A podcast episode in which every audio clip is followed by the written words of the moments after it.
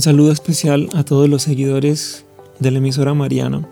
Hoy vamos a disponernos para escuchar este Evangelio del primer domingo del tiempo de Cuaresma, el Evangelio conocido como el Evangelio de las Tentaciones.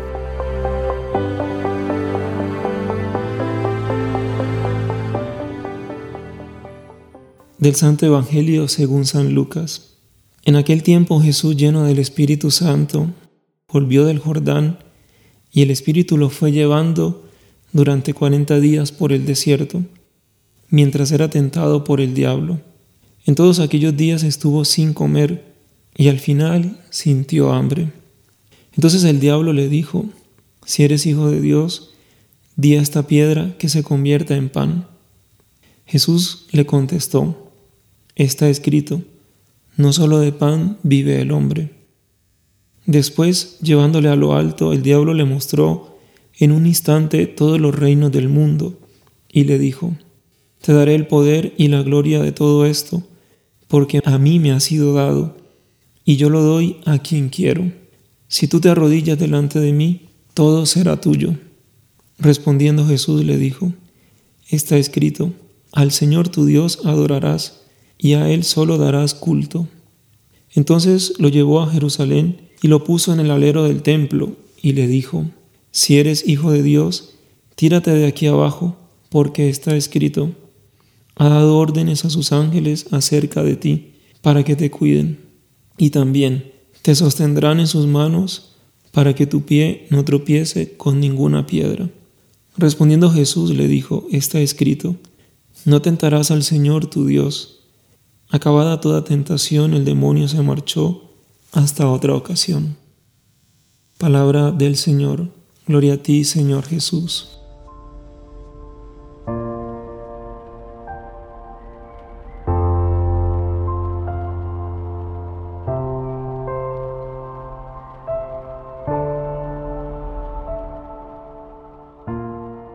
Muy bien, hoy la palabra de Dios nos habla de las tentaciones. Tres tentaciones que quizá en las que están incluidas todas las tentaciones que uno pueda tener en la vida. Hoy empieza diciéndonos la palabra que el Señor estaba con el Espíritu Santo. San Basilio, un padre de la iglesia, dice que el Espíritu Santo era el compañero inseparable de Jesús. Qué bonita esa definición del Espíritu Santo en la vida de Jesús. El compañero inseparable. Porque Él es el Paráclito, él es el defensor, Él es el que nos defiende contra el acusador y en este caso concreto contra el tentador, contra el diablo. Y el Señor vive del Espíritu Santo, vive con el Espíritu Santo para que también nosotros vivamos del Espíritu y para que también en nosotros el Espíritu Santo se convierta en ese compañero inseparable, en ese verdadero amigo, en esa persona que es íntima a nosotros que necesitamos tanto. La primera tentación que recibe el Señor es el de la de convertir las piedras en pan. Y el Señor responde con la escritura. Porque si uno quiere vencer la tentación, necesita tener la palabra de Dios, necesita conocer la palabra de Dios y necesita alimentarse de la palabra de Dios, porque el Señor dice, no solamente de pan vive el hombre, el Señor comienza sus tentaciones, las tentaciones de parte del maligno, cuando precisamente Él siente hambre, cuando eh, tiene esa fragilidad en su vida. Y también en nuestra vida, muchas de las tentaciones es cuando nos sentimos débiles, cuando sentimos deseos, cuando tenemos ganas de algo. Allí empieza la tentación muchas veces. Y por eso hoy el Señor nos ayuda a que estemos atentos para no caer en la tentación. Incluso en el Padre nuestro decimos, no nos dejes caer en la tentación y líbranos del mal o del maligno. Y una primera tentación, como decía, es esta, querernos saciarnos de las cosas del mundo. Queremos saciarnos de, de, cosas que al final nos van a dejar mucho más vacíos Queremos saciarnos de mundo, queremos hacernos de lo material. Y este es un mundo materialista. Este es un, mundo donde nos dice que siempre estaremos insatisfechos. ponemos un, ejemplo, ¿verdad? Sale el último celular y, y bueno, todo el mundo quiere comprar ese celular. Después sale a los meses o al poco tiempo otro más y ya estamos insatisfechos. Y así, en ese ejemplo, pero en muchas cosas también de la vida, siempre estamos insatisfechos porque el mundo, lo material nunca nos va a saciar.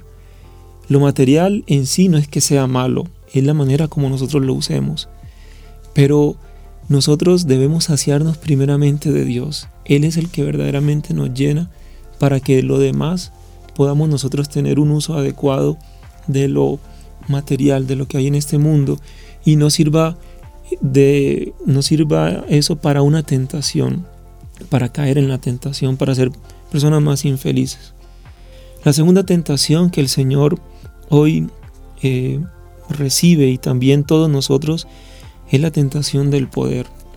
El maligno eh, le presenta todos los reinos al Señor y le pide que se arrodille, que lo adore a Él. Y el Señor nuevamente le responde con la escritura, le responde con la palabra de Dios y le recuerda que solo a Dios debemos adorar, que solo a Él delante de Él nos debemos postrar, nos debemos arrodillar. Muchas veces en nuestra vida nos arrodillamos delante de personas, nos eh, humillamos delante de cosas, nos dejamos vender fácilmente. Muchas veces queriendo obtener cosas por encima de otros, eh, nos llevamos por delante a quien sea y no nos importa simplemente para conseguir algo, para tener un poder, para tener un prestigio. Y eso realmente es algo que causa tristeza en la vida de una persona y que hace mucho daño a otras personas, a las familias donde trabajamos, donde estudiamos. El Señor nos recuerda que Él solamente es digno de adoración. Cuando uno se arrodilla delante de Dios, no se arrodilla delante del mundo. Cuando uno se acostumbra a arrodillarse delante del Santísimo, cuando uno se postra delante de Dios, entonces no se vende, no se eh, postra delante de los dioses, de los ídolos de este mundo, porque vivimos en una gran idolatría en un mundo que es idólatra, donde se rinde culto a la imagen, al placer, al poder, al tener. La tercera tentación que el Señor recibe es la de tentar a Dios, la de hacer cosas espectaculares, ¿verdad? Tírate porque al final eh, seguramente Dios va a mandar a sus ángeles y te van a proteger. Pero el Señor también le vuelve a responder con la palabra no tentarás al Señor tu Dios. Y a veces nosotros tentamos a Dios. A veces incluso le exigimos a Dios. Si no me va bien en esto, si no tengo esto o aquello, entonces pues me alejo de Dios o dejo de rezar o dejo de hacer el bien. Porque a veces decimos, ¿para qué hago el bien? ¿Para qué soy una persona honesta si todos los demás son deshonestos? ¿Para qué cumplo como debo cumplir si nadie está cumpliendo? Es una tentación muy grande de, tener esto, ¿verdad? Eh, está de, querer eh, nosotros tentar a Dios y querer hacer cosas grandes, espectaculares, como lo dice hoy eh, la palabra, la tentación. Así que no tentarás al Señor tu Dios para que nosotros podamos ver y mirar nuestra vida como Dios la mira, la ve. La palabra de Dios es lo que nos ayuda a vencer la tentación, los sacramentos, todos los medios de salvación y sobre todo esa presencia del Espíritu Santo, el Paráclito. Aprendamos del Señor a vencer la tentación.